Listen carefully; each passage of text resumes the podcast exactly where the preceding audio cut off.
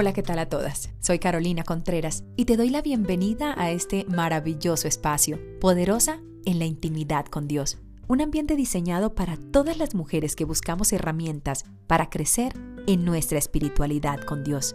Bienvenidas y espero lo disfrutes. Da pues a tu siervo corazón entendido para juzgar a tu pueblo y para discernir entre lo bueno y lo malo, porque ¿quién podrá gobernar este tu pueblo tan grande? ¿Qué pidió Salomón? Sabiduría. Él necesitaba tomar decisiones sobre ese pueblo que tenía cargo. ¿Y qué le pidió al Señor? sabiduría, que le pidió un corazón entendido, entendimiento. Y el primer punto que nosotros debemos tener en cuenta a la hora de tomar decisiones en nuestra vida, para nuestro hogar, para nuestra familia, para nuestro trabajo, para nuestros proyectos, es decirle, Señor, Señor, regálame un corazón entendido. El Señor le responde, he aquí, lo he hecho conforme a tus palabras. Y Dios dijo, porque has demandado esto y no pediste para ti muchos días, ni pediste para ti riquezas, ni pediste la vida de tus enemigos, sino que demandaste para ti inteligencia para oír juicio. Pedimos inteligencia y el Señor escucha nuestra oración, pero debemos decirle, Señor, regálame la sabiduría la sabiduría necesaria para poder hacer lo correcto. Señor, dame un corazón entendido. porque un corazón? Porque el corazón nos puede jugar una muy mala pasada. De la abundancia el corazón habla la boca. Y debemos tener mucho cuidado que guardamos en nuestro corazón. Y decirle al Señor, Señor, ayúdame a poder caminar conforme a tu voluntad. Señor, necesito tomar decisiones acertadas. Necesito tomar, Señor, decisiones correctas. ¿Cuántas veces nosotros hemos realmente entrado en la presencia del Señor y le hemos dicho, Señor, regálame sabiduría? O seguramente entramos hablando y hablando y hablando y no le pedimos al Señor sabiduría, sino que queremos hacerlo a nuestra manera. Debemos decirle, Señor, regálame sabiduría para tomar la mejor decisión. Regálame sabiduría para saber cómo manejo esta circunstancia. En Esther 4 vemos allí, en Esther 4, si usted lo lee, en ese momento donde Mardoqueo se presenta delante de Esther y le dice la circunstancia que está pasando contra el pueblo judío, el edicto que sale en contra del pueblo judío. Y Mardoqueo se presenta delante de Esther y le dice la circunstancia que va a pasar. Un edicto en contra del pueblo judío. Y esto es muerte. Cuando hay muerte en nuestra casa o cuando viene muerte contra el pueblo, contra la casa, ¿qué debemos hacer? En esta circunstancia se requiere de un tiempo de intimidad profundo con el Señor. Son decisiones importantes que se deben tomar. Y en este momento, Mardoqueo le está diciendo a Esther, en Esther 4, si usted lo lee, llega y le dice, necesitamos intervenir por el pueblo. Tú estás aquí, tú estás cerca del rey. El rey no había llamado a Esther hace mucho tiempo y si ella se presentaba ante el rey sin permiso, pues iba a correr navaja sobre su cabeza. ¿Y qué pasa? Ella dice, proclamemos ayuno. Tres días y tres noches de ayuno, necesitamos ayunar, entrar en ese tiempo de búsqueda con el Señor para que el Señor nos dé las herramientas, para que el Señor nos muestre cuál es la estrategia, para que el Señor abra la puerta, para que el Señor use a quien tenga que usar. Ella pidió tiempo para el Señor. Le estaban diciendo, ve y habla con el rey, pero ella no se había presentado con el rey hace mucho y no podía presentarse a la ligera. Pero ¿qué hizo? Fue y se presentó del que se tenía que presentar. ¿Cuál es el orden de las cosas para yo tomar una decisión? ¿Cuál es el orden a la hora de yo tomar una decisión? Voy a la presencia del Señor y pido sabiduría, voy a la presencia del Señor y según las circunstancias de ese momento entro en ayuno y entro en oración. Qué tan importante que yo entienda cuál es el orden que yo debo tener para empezar a tomar decisiones a la hora de tomar decisiones difíciles en mi vida. Y después que ella proclama ayuno, se presenta delante del rey y el Señor pone gracia sobre ella y se puede resolver el asunto. ¿Quieres hallar gracia delante del Señor? Resolvamos el asunto primero con Él. Resolvamos el asunto primero con el Señor. A veces hacemos las cosas al revés. Y me encanta mucho el siguiente verso, Daniel 2, del 14 al 23. Cuando nosotros vamos a Daniel 2, y entonces Daniel habló sabia y prudentemente a Ariot, capitán de la guardia del rey, que había salido para matar a los sabios de Babilonia. Habló y dijo a Ariot, capitán del rey, ¿cuál es la causa de que este edicto se publique de parte del rey tan apresuradamente. Entonces Ariot hizo saber a Daniel lo que había. Y Daniel entró y pidió al rey que le diese tiempo y que le mostraría la interpretación al rey. El rey necesitaba la interpretación de un sueño urgente y no había nadie que le pudiese dar interpretación al rey. ¿Y qué pasa con Daniel? Sale un edicto y va a volar cabeza para todo el mundo porque no hay intérprete. Nadie está dando la respuesta que el rey quiere. ¿Y qué pasa con Daniel? Daniel qué dice, y Daniel entró y pidió al rey que le diese tiempo y que él mostraría la interpretación al rey. Y luego se fue Daniel a su casa e hizo saber lo que había a Ananías, a Misael y a Azarías, sus compañeros. Otro que necesita tiempo tiempo y pide tiempo. Cuando usted pide tiempo, ¿para qué pide tiempo? Cuando usted tiene que tomar una decisión difícil, ¿para qué pide tiempo? Para ponerse a hablar con el vecino o para ir a la presencia del Señor y decirle, Señor, ayúdame a tomar una decisión difícil. Señor, ayúdame a saber qué resuelvo. Señor, ¿qué me tienes que revelar aquí? Señor, muéstrame. Y él pide a sus amigos, siempre es bueno tener un apoyo espiritual, siempre es bueno tener esa persona que es ese apoyo espiritual. Y él fue donde sus amigos. Qué bueno tener buenos amigos. Qué bueno de quienes nos rodeamos en lo espiritual. Sus amigos que oraron con él, que sabían que tenían que ir a buscar del Señor. Cuando usted está pasando por una circunstancia difícil o yo estoy pasando por una circunstancia difícil, ¿cuál es la decisión que realmente estamos tomando? ¿Cuál es ese paso que nosotros estamos haciendo? Llegar y perder tiempo o aprovechar el tiempo diciendo, un momento, yo necesito tiempo para ir a la presencia del Señor. Y entró Daniel y pidió al rey que le diese tiempo. ¿Tiempo para qué? ¿Para qué está pidiendo usted tiempo? ¿Para perder el tiempo? ¿Para ponerse a hablar lo que no tiene que hablar? ¿O para ir a la presencia del Señor? Lo mismo que hizo Esther. Esther le pidieron que interveniese ante el pueblo, pero ella no entró de una vez a intervenir. Fue a la presencia del Señor ese tiempo lo reservó primero para el Señor. Y qué tan importante que nosotros entendamos el orden.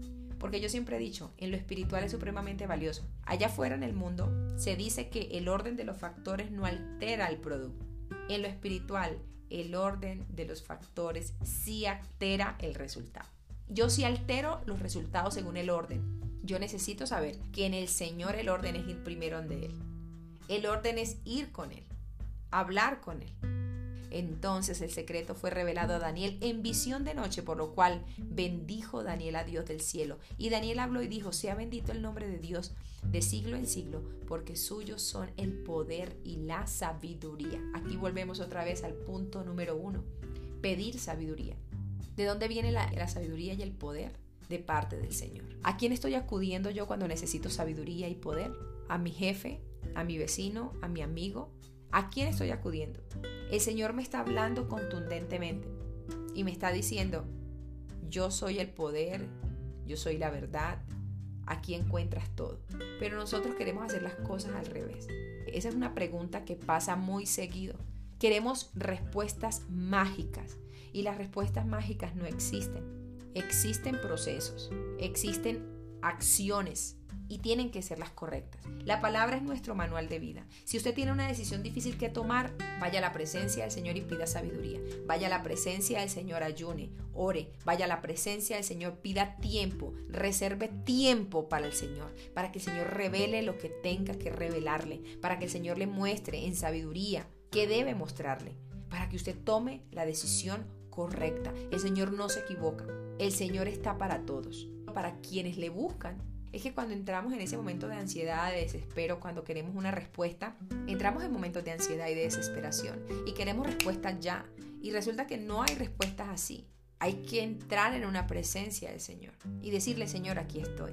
Dice Daniel, Él muda los tiempos y las edades, quita reyes y pone reyes. Da la sabiduría a los sabios y la ciencia a los entendidos. Él revela lo profundo y lo escondido, conoce lo que está en tinieblas y con él mora la luz. Gloria al Señor. La palabra es clara y contundente. ¿A quién estamos nosotros buscando cuando necesitamos o cuando estamos en ese momento de, adversidad, de incertidumbre, de dolor, de rabia, de, de desespero? Necesito entender cómo caminar aquí, necesito entender qué paso dar acá, necesito entender si esto es lo correcto. Ve a la presencia del Señor. Necesitas tomar una decisión difícil, ve a la presencia del Señor. Haz tu parte. Lo que pasa es que nos cuesta, mire, a veces queremos que la gente nos diga lo que queremos escuchar, pero necesitamos hacer nuestra parte. Esto es un tema individual, esto es una relación personal e íntima con el Señor. Aquí el crecimiento lo da Él, pero la búsqueda la pongo yo. Yo debo entrar en esa búsqueda con el Señor para que el Señor me hable y me llene. Y la palabra del Señor dice, y vamos a Colosenses 3, del 12 al 17. Y la palabra del Señor dice de la siguiente manera. Vestíos pues como escogidos de Dios, santos y amados, de entrañable misericordia, de benignidad, de humildad, de mansedumbre, de paciencia, soportándonos unos a otros y perdonándonos unos a otros. Si alguno tuviere queja contra otro, de la manera que Cristo os perdonó, así también hacedlo vosotros. La importancia del perdón. Yo quiero respuestas, yo quiero realmente saber qué decisiones tomar perdonemos. Perdonemos. Y sobre todas estas cosas, vestidos de amor, que es el vínculo perfecto. Y la paz de Dios gobierne vuestros corazones, a la que asimismo fuisteis llamados en un solo cuerpo, y sed agradecidos. La palabra de Cristo mora en abundancia en vosotros, enseñándoos y exhortando unos a otros en toda sabiduría, cantando con gracia en vuestros corazones al Señor, con salmos e himnos y cánticos espirituales. Y todo lo que hacéis, sea de palabra o de hecho, hacedlo todo en el nombre del Señor Jesucristo.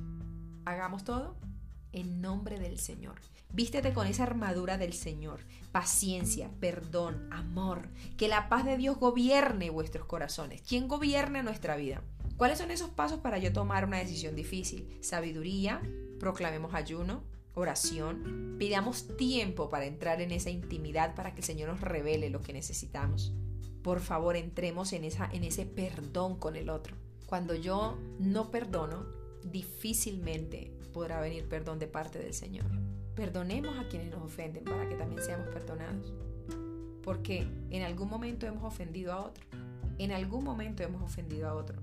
Y el Señor dice, vístete, que la paz de Dios gobierne en vuestros corazones. Esto no lo mandó el Señor para los demás, no, esto es para su iglesia, para su pueblo, para sus hijos. La sana doctrina de nuestro Señor Jesucristo. La doctrina conforme a la piedad el amor por el otro, el perdón. Vistámonos de paz y que gobierne nuestros corazones. Que la palabra abunde en nuestros corazones y que todo lo que hagamos, de palabra o de hecho, hacedlo en el nombre del Señor. Mire qué tan peligrosa es esta parte, porque si no la sabemos hacer, hacemos lo incorrecto. Cada paso que usted y que yo hagamos es para el Señor. Sea lo que sea, todo es para el Señor. Usted todo lo que vaya a hacer hoy, todo lo que hizo ayer, tiene que ser en el nombre del Señor. Cuando nosotros lo conocemos a Él, la palabra dice, todo lo que hagáis, de palabra o de hecho, hacedlo en el nombre del Señor. Hacedlo en el nombre del Señor. ¿Realmente yo estoy haciendo todo en el nombre de Él? ¿O estoy haciendo todo en mi nombre? ¿O en el nombre de otro?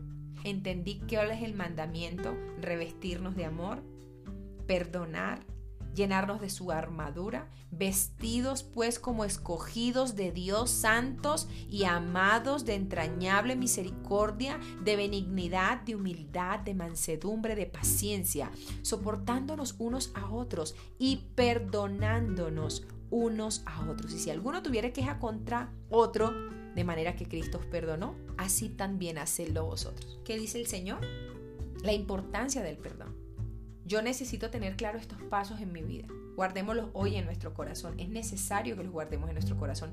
El ayuno me fortalece a mí para poder entrar en esa intimidad con el Señor, para ver desde la parte espiritual el Señor que me quiere mostrar y que me quiere hablar. Amén. Que la palabra del Señor abunde en nosotros y que todo lo que hagamos lo hagamos para el Señor. Lo hagamos en su nombre. Así que debemos tener mucho cuidado que estamos haciendo porque todo lo que hagamos, mire, si usted sale a caminar, lo hace en el nombre del Señor. Porque es que vivimos y respiramos para Él. Si yo camino, si yo salgo, si yo me voy a tomar un café, si yo voy a salir con alguien, si yo todo, mire, cuando nosotros empezamos a entender que esto es un estilo de vida, que yo decidí caminar con él, yo todo lo que hago de palabra o de hecho, hágalo en el nombre del Señor. Cuando usted empieza a vivir bajo esta máxima usted se detiene mucho a saber qué va a hacer, con quién va a hablar, qué está diciendo, y usted va a decir, uy, no, Señor, tu palabra dice. Y para eso es que leer la palabra. Guarda ese versículo, el verso 17, Colosenses 3, el verso 17 dice, y todo lo que hacéis, sea de palabra o de hecho, hacedlo todo en el nombre del Señor Jesús. Porque cuando yo entiendo que este versículo está allí plasmado en la palabra, porque yo debo saber que cada paso que doy es en el nombre del Señor. Que si yo voy a salir a la esquina es en el nombre de Él. Que si yo voy a hacer un negocio es con Él. Que si yo voy a tener una conversación, el Señor está allí. Porque todo lo que haga, sea de palabra o de hecho, hacedlo en el nombre de Jesús. Mire, si nosotros fuésemos más conscientes que el Señor está en todo, pues yo me, me mido, ¿no?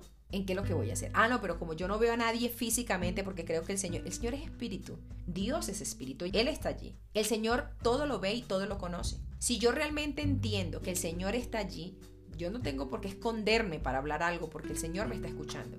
Si yo voy a hacer algo, voy a salir, voy a reunirme con alguien, ¿qué crees que no te ven los demás? Ah, no te ven los demás, pero el Señor sí te ve. El Señor sí me ve. Entonces, mire, la palabra del Señor siempre nos está diciendo, mira, me has recibido en tu corazón, yo hago parte de tu vida, yo estoy en todas partes. Por favor, ¿quieres que te vaya bien en tu vida? ¿Quieres hacer las cosas bien? Por favor, todo lo que hagas, hazlo en mi nombre, dice el Señor. Dice su palabra. Todo lo que hagáis de palabra o de hecho, hacedlo en el nombre de Jesús. Si nosotros como hijos realmente entendemos esta palabra, seguramente estuviésemos más cerca del Señor todos los días. El problema es que a veces creemos que no nos está viendo y queremos hacer como nosotros queremos. Queremos vivir bajo nuestra conveniencia. Mira, el Señor todo lo ve, todo lo conoce. El Señor es el único que conoce las intenciones suyas y mías. El Señor es el único que conoce las intenciones de todos. Él sabe si usted lo que está diciendo es verdad o es mentira. Él sabe si lo que yo estoy diciendo es verdad o es mentira. Él todo lo conoce. Él sabe la realidad de nuestra vida. Por eso, qué tan cuidadosas y cuidadosos debemos ser a la hora de esta búsqueda del Señor.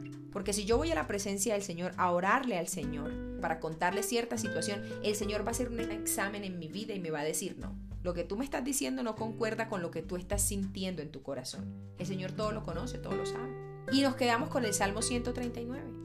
Porque el Salmo 139, anótelo, eh, habla de la omnipresencia y la omnisciencia de Dios. Y para yo tomar decisiones difíciles, debo saber que debo hablar con honestidad, porque el Señor sí conoce las intenciones de mi corazón. El Señor sabe que lo que yo estoy hablando es real o no. Y mire que el Señor habla en su palabra. Pide sabiduría, proclama ayuno, pide tiempo para mí, llénate de perdón, que la paz gobierne tu corazón, que la palabra abunde en nosotros. ¿Qué pasa cuando la palabra abunda en nosotros?